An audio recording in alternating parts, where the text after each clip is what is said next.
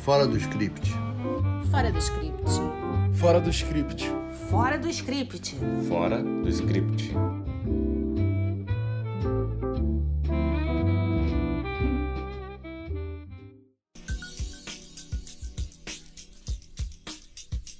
Olá! Sabe aqueles filmes que têm uma boa produção, boa direção, bom elenco, mas que prende o espectador pela história bem contada? Ambos são assim. Não são filmes de temas palatáveis, ao contrário, mas talvez por isso mesmo chamem a atenção. Estamos falando de Sharper, que está na Apple TV, e de Excluídos, que está na Netflix.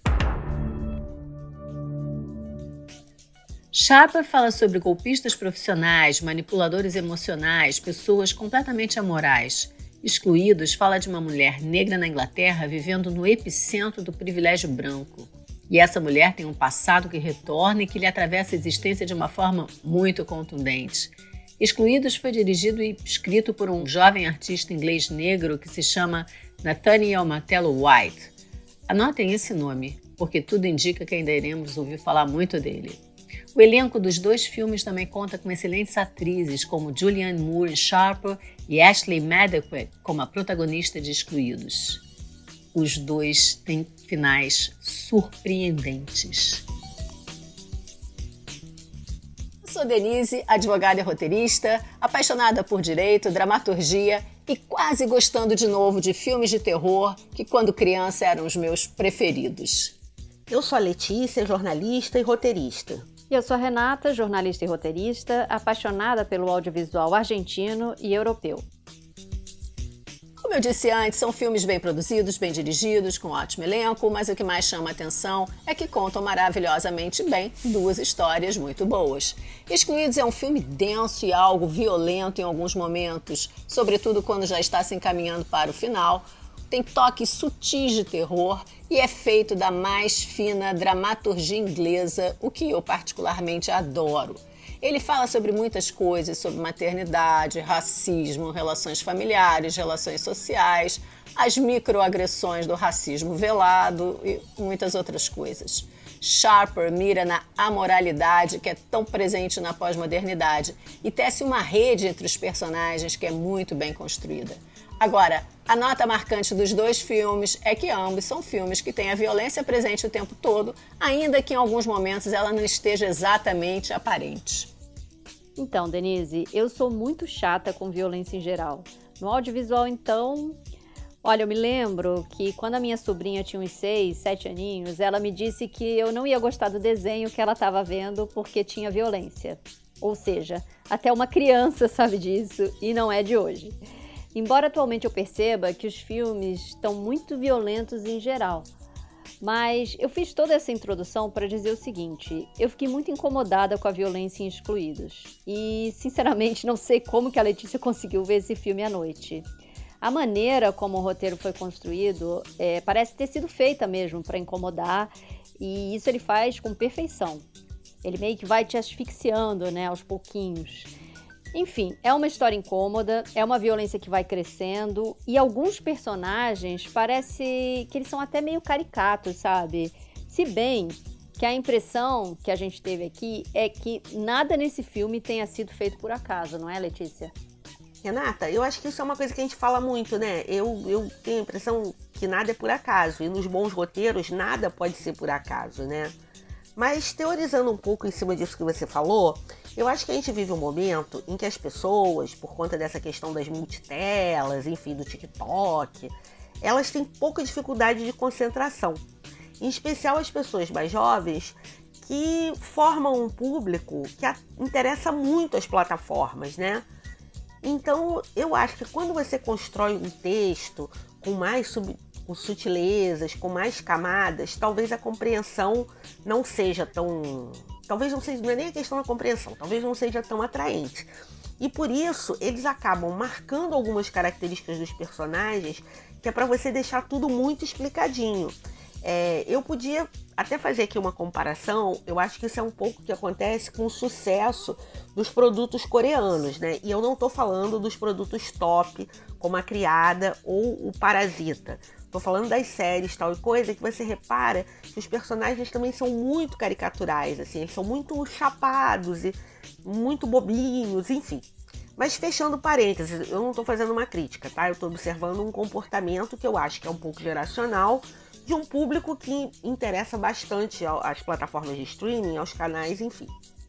Então, por isso, o que, que acontece? Você tem uma baixa tensão, você precisa marcar bem essas características, né? deixar as qualidades e os defeitos muito evidentes para fisgar essa parcela do público. É, no caso dos excluídos, eu acho que de qualquer maneira, quando eles carregam nas tintas de alguns personagens, eles também estão jogando para dentro, eles estão costurando para dentro para o arco da protagonista. E isso foi o que mais me chamou a atenção no filme. Porque essa protagonista, você gosta ou não dela, ela é coerente do início ao fim. Ela mostra que você não escapa de quem você é, por mais que você tente. E isso é muito legal.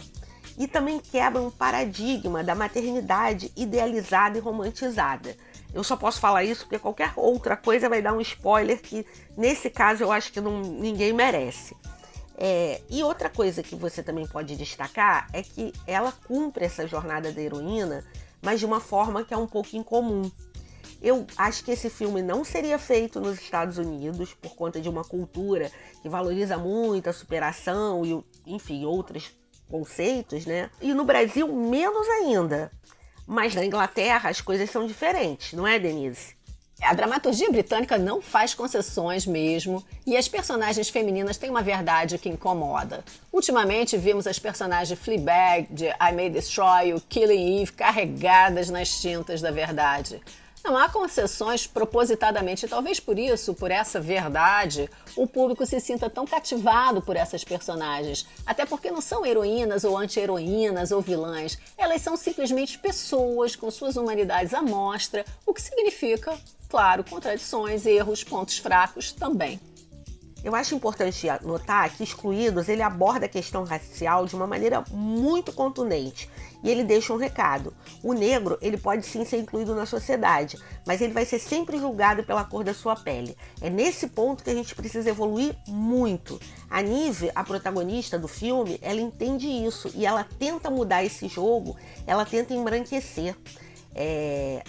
Porque ela acha que isso vai tirar esse peso racial de cima dela e não tira. É muito, muito. Quando você observa isso, você percebe o quanto a gente precisa discutir essa questão do racismo estrutural, mesmo em sociedades que parecem mais avançadas do que a nossa. É, é um assunto que não pode não estar na pauta do dia.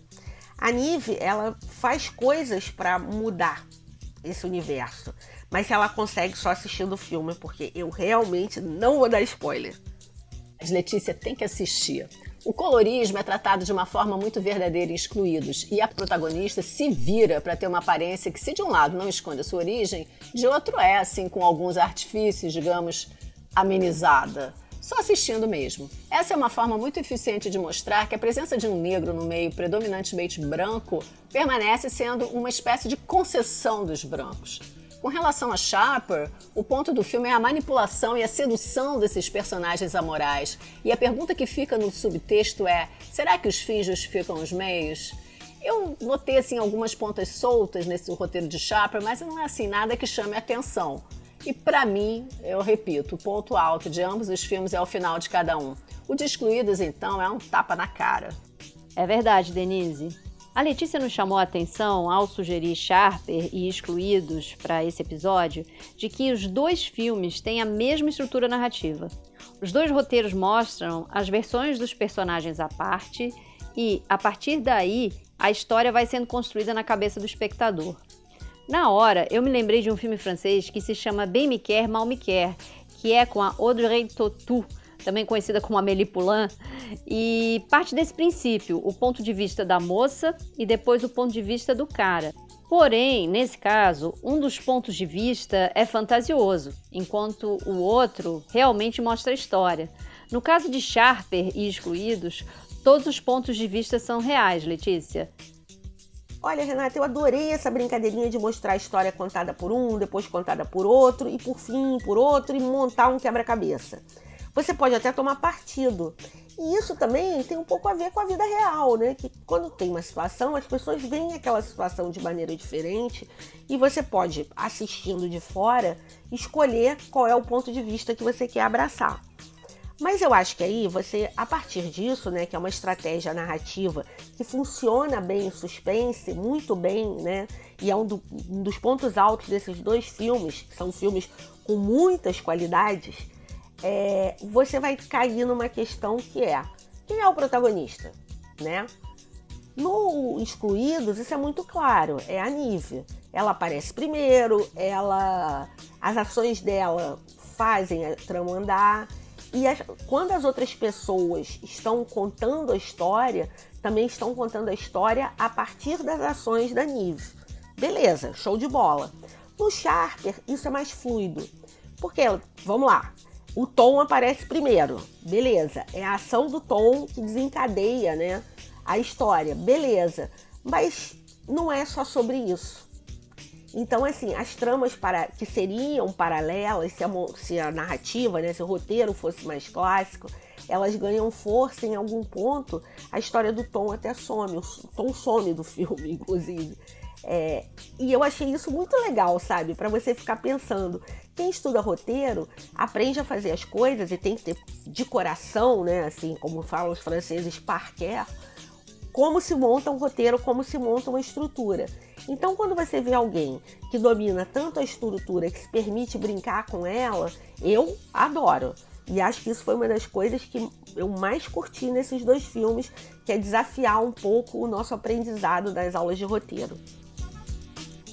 Agora vamos de momento cena marcante. Fala lá, Letícia.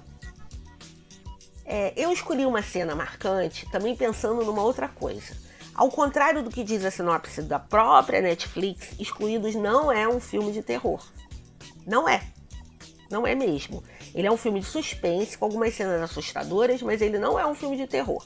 Ele não tem os cânones do gênero. Então ele não é terror, ele é suspense. Se você tem pavor de filmes de terror, como eu, que se assusta com qualquer coisa, assista esse filme porque ele é muito legal. Eu acho que a ideia de falar que ele é um filme de terror vem de uma comparação que faz com Corra, do Jordan Peele. Mas é a vibe, mas não é aquilo, tá? Corra também é um filme fabuloso. Então, ponto. Fechei o parêntese. Eu vou pegar uma cena aqui que ela até remete um pouco ao filme de terror. Que é a cena que a Nive, ela toma um chá da tarde numa confeitaria elegante. É uma cena assim, British, até o fundo da alma, né? Só que naquele clima aparente de normalidade tem uma estranheza ali. Que você é sutil, eu não saberia nem escrever, mas você sente um clima pesado, uns olhares, a maneira que ela olha ao redor, né? E começa a plantar a ideia de que ela pode estar ficando maluca. Pode estar perdendo a sanidade, né? E fica esse climão de nada é o que parece, que também vai jogar muito na cena que a Renata escolheu como marcante de Sharper a sua cena, Renata? Bom, Denise, eu selecionei a cena em que a Madeline, personagem da Julianne Moore, está chegando em casa com o Richard, personagem do John Lithgow, e ela vê o Max, filho dela, ser preso por um policial. O Richard, que é um cara bilionário, tenta subornar o agente, mas a Madeline diz que é um golpe. E aí a gente vê que todos os personagens têm as suas ambiguidades, inclusive a Madeline, que não é nada santa ali na história. Mas eu não quero estragar a surpresa e, portanto, assistam a Charter porque realmente vale muito a pena. Foi mais um episódio do nosso podcast Fora do Script que aguarda a sua contribuição de qualquer valor no site padrim.com que está na descrição. No próximo episódio, vamos voltar aos documentários. Até a próxima, pessoal! Fora do script. Fora do script. Fora do script. Fora do script. Fora do script.